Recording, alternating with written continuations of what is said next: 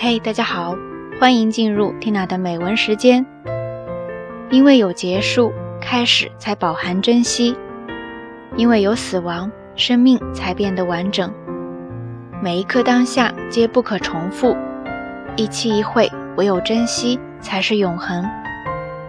Tina 陪你一起读美文，在深夜，也在清晨。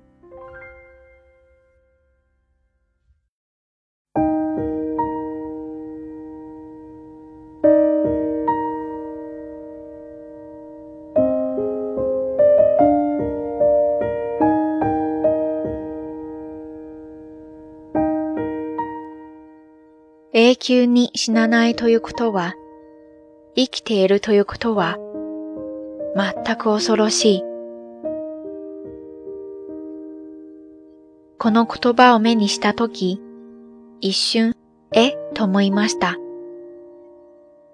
死ぬことは恐ろしいとは聞きますが、死なないということが恐ろしいとは。森田玉は、宇宙は死せず、という新聞記事を読んで、そう感じたそうです。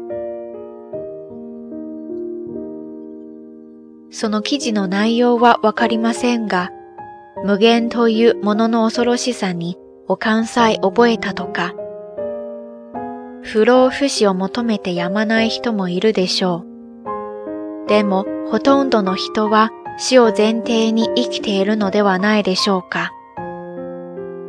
永遠を願いながらも、一方では季節の移り変わりをめでる私たち。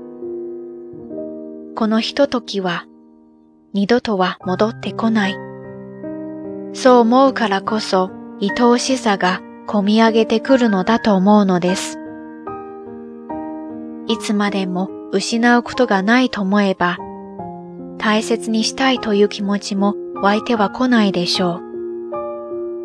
最近人は死んでも生き返ると信じている子供が多いと聞きました。それこそ恐ろしいことだと思います。